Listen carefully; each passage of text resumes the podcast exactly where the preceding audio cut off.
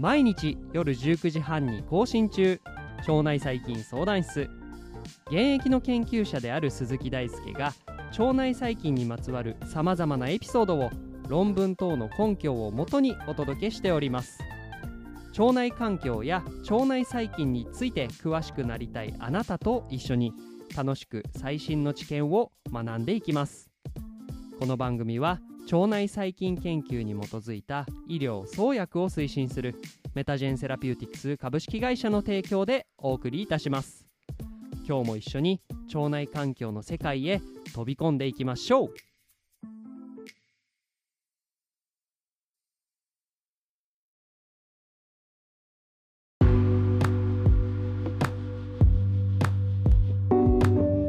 ということで皆さんこんばんは。本日はエピソード312ということで睡眠時無呼吸症候群の患者において変化する腸内細菌層というお話をしていきます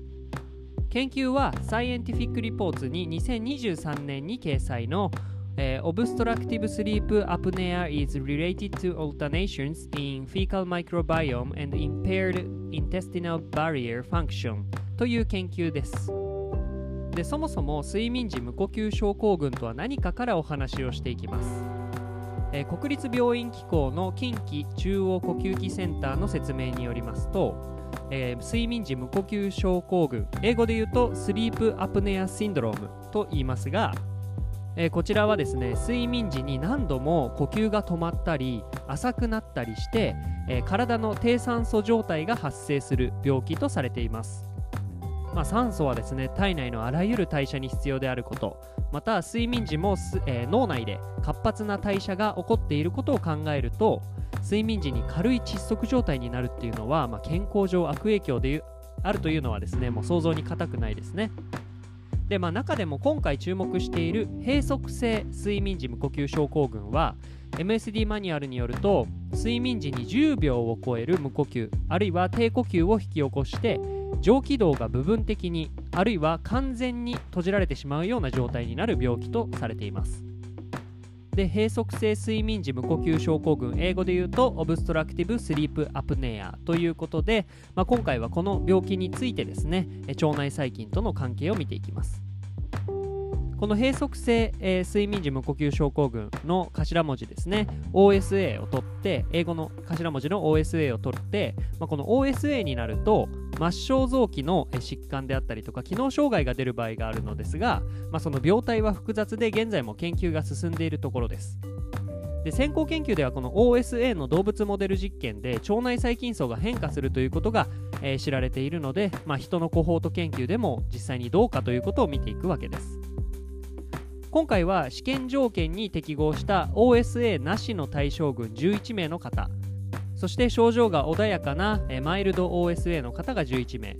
で、まあ、中程度の症状の方が11名。でかなり深刻な症状の方が15名いらっしゃって、まあ、全4群でですね、えー、血液およびうんち糞便のサンプルを取得して、えー、腸内細菌や血中のバイオマーカーの値を見ていきます。でここで全群における腸内細菌層を比較すると歯周病や大腸がん関連菌のフッ素バクテリウム属菌や、まあ、別の細菌のラクノクロストリジウムが OSA 患者では多いことが観察されました。でさらに詳しく見ていくと、まあ、症状が激しいタイプの方と、えー、OSA をない方ですね。を比較すると OSA 患者にフッ素バクテリウム属菌やメガモナス属菌あとはラクノクロストリジウム属菌が多くて一方のネイセリアやペプトクロストリジウムなどは健康な方に多いということが分かりました。で、まあ、今回は OSA の症状と対応が見られた5種のえ5属ですねの細菌としてアネアロスピペス、あとはペプトクロストリジウム、あとはラクノクロストリジウム、メガモナス、フッ素バクテリウムについて血中バイオマーカーなどとの関係を比較していきました。で比較の結果、まあ、この睡眠時無呼吸症候群に関連するような指標として無呼吸の、えー、低換気指数あとは最低飽和酸素飽和の飽和度あとは平均酸素飽和度などがですねこれらの細菌と関連していたほか血中の乳酸であったりあとはペプトスクロストリジウムの場合には脂肪酸結合タンパク質脂肪結合タンパク質との関係が確認されました。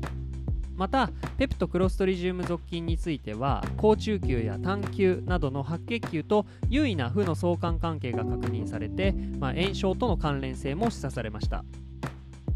まあ、これは OSA、まあ、無呼吸症候群になって、まあ、炎症が生じるとともに腸内細菌が変動すれば、まあ、この間炎症と腸内細菌の間にも、まあ、疑似的な相関関係が成り立つかもしれないのであくまでも、え関連性があるかもしれないということです。で、まあ、全体でまとめると OSA に伴う低酸素状態や栄養状態と腸内細菌が、まあ、どうやら何らかの関係にあるかもしれないということです。続いて血中の乳酸や脂肪結合タンパク質をですね腸管バリアのバイオマーカーとして、まあ、この値が高い患者群上位25%いると、まあ、その他の群をですね比較してみました。するとですね乳酸レベルが高い25%いるに入っている群ではルミノコッカス属菌やメガスフェラエ菌あとはラクノクロストリジウムが多いという結果になっていました。で、まあ、今回の研究結果をまとめると、まあ、観察研究なので因果推論には限界があるんですが少なくとも、えー、閉塞性の睡眠時無呼吸症候群の重症度と腸内細菌層の間には対応関係があることが確認されました。また血中バイオマーカーの白血球や乳酸なども、えー、腸内細菌層が関係していると。で、まあ、一つの可能性としては睡眠時無呼吸症候群によって、まあ、体内の低酸素状態が引き起こされて、まあ、これによって腸内細菌層や免疫系に影響が生じる結果として、えー、疾患のリスクが増加するといったことが考えられます。まあ、ここまでのストーリーが、えー、完全に描かれるにはもっと研究が必要ですが、まあ、少なくともそういう可能性が見えたということになります。ということで以上ですね睡眠時無呼吸症候群患者において変化する腸内細菌層についてお話をしました腸内細菌相談室では番組に対する感想や質問リクエストを募集しています。Twitter や Instagram、Apple Podcast や Spotify からいつでもご連絡ください、えー、この番組はメタジェンセラピューティクス株式会社の提供でお送りいたしました。それではまた明日お会いしましょう。バイバーイ。